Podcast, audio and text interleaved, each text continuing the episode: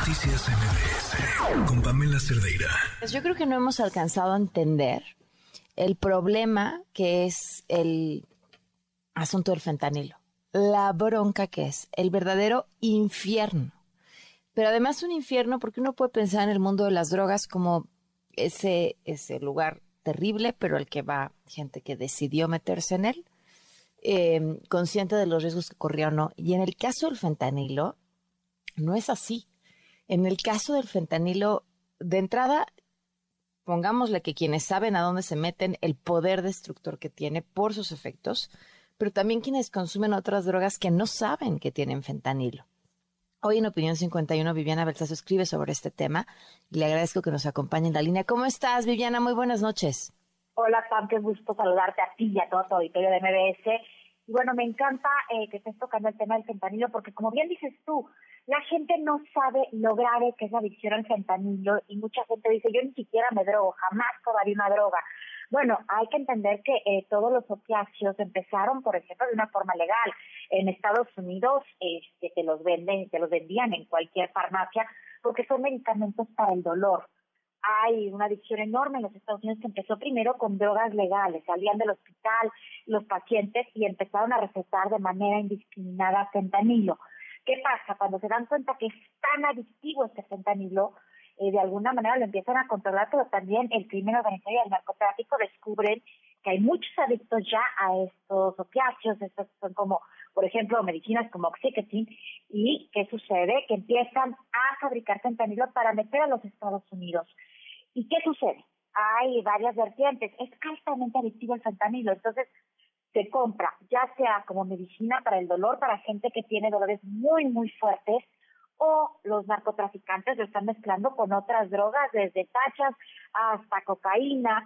¿Y qué sucede? Se vuelve altamente adictivo. Hay muchos eh, bares, por ejemplo, en Nueva York o en otras ciudades de Estados Unidos, donde te dicen está prohibido, es ilegal consumir drogas. Pero si llegas a consumir droga, aquí hay un kit para saber que te están vendiendo cocaína pura o que te estén vendiendo drogas puras, porque muchas veces están mezcladas con fentanilo. Y lo grave del fentanilo es que si la dosis es un poquitito más alta de lo que el cuerpo requiere, hay una muerte súbita. Por ejemplo, el gran tema de Ovidio Guzmán, eh, del cártel de Sinaloa, es que son de los principales eh, productores de fentanilo. A diferencia de los grandes laboratorios, por ejemplo, de metanfetaminas que se requieren tantos y muchísimos químicos, el fentanilo se produce en pequeñas cocinas, no necesitas más, no huele y además de todo, este, no sabe. ¿Qué sucede? Se vuelve mucho más fácil de traficar y a lo que yo quiero llegar con el tema de la muerte es que estos narcotraficantes para saber cuál es la dosis de las pastillas que hacen de fentanilo, imagínate nada más van a la calle, buscan a la gente indigente y le dicen, a ver, prueba esta pastilla si se muere, es muy alta la dosis, no, esa dosis no, hay que bajarle, y entonces como le bajan, pero así van matando a los indigentes para ver cuál es la dosis correcta.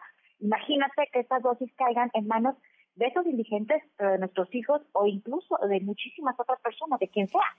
Oye, me, me sorprendió muchísimo eh, buscando justamente videos de, de, personas que estaban consumiendo y cuáles eran los efectos, que me encontré con un montón de videos de policías que en las detenciones o incluso en las revisiones de droga incautada, de repente, pero como pajaritos caían al piso porque terminaban, pues, ¿qué es la palabra correcta? Contaminados por fentanilo.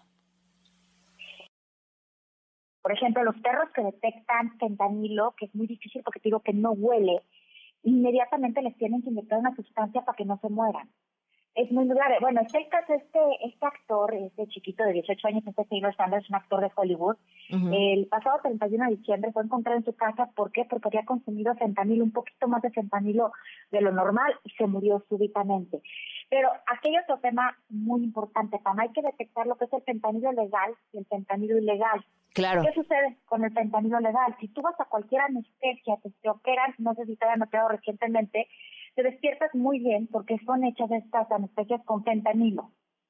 ¿Qué sucede? Si no se controla el fentanilo puede haber una adicción, como es tan adictivo, claro. los que están suministrando el fentanilo no saben cuánto fentanilo quede según lo que haya sobrado de la dosis que se le puso al paciente.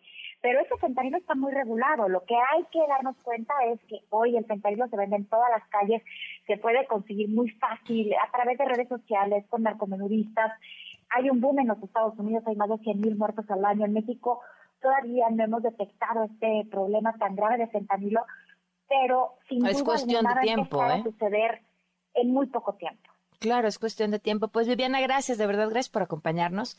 Leanla, vale muchísimo la pena. No, no se trata de aterrar, se trata de estar atentos y exigir las medidas correctas para que esta tragedia no nos llegue, o por lo menos tarde más de lo que, de lo que normalmente tardaría. Muchísimas gracias. Gracias, Pam. Muchas gracias por tu auditorio. Un abrazo, buenas noches. Noticias MBS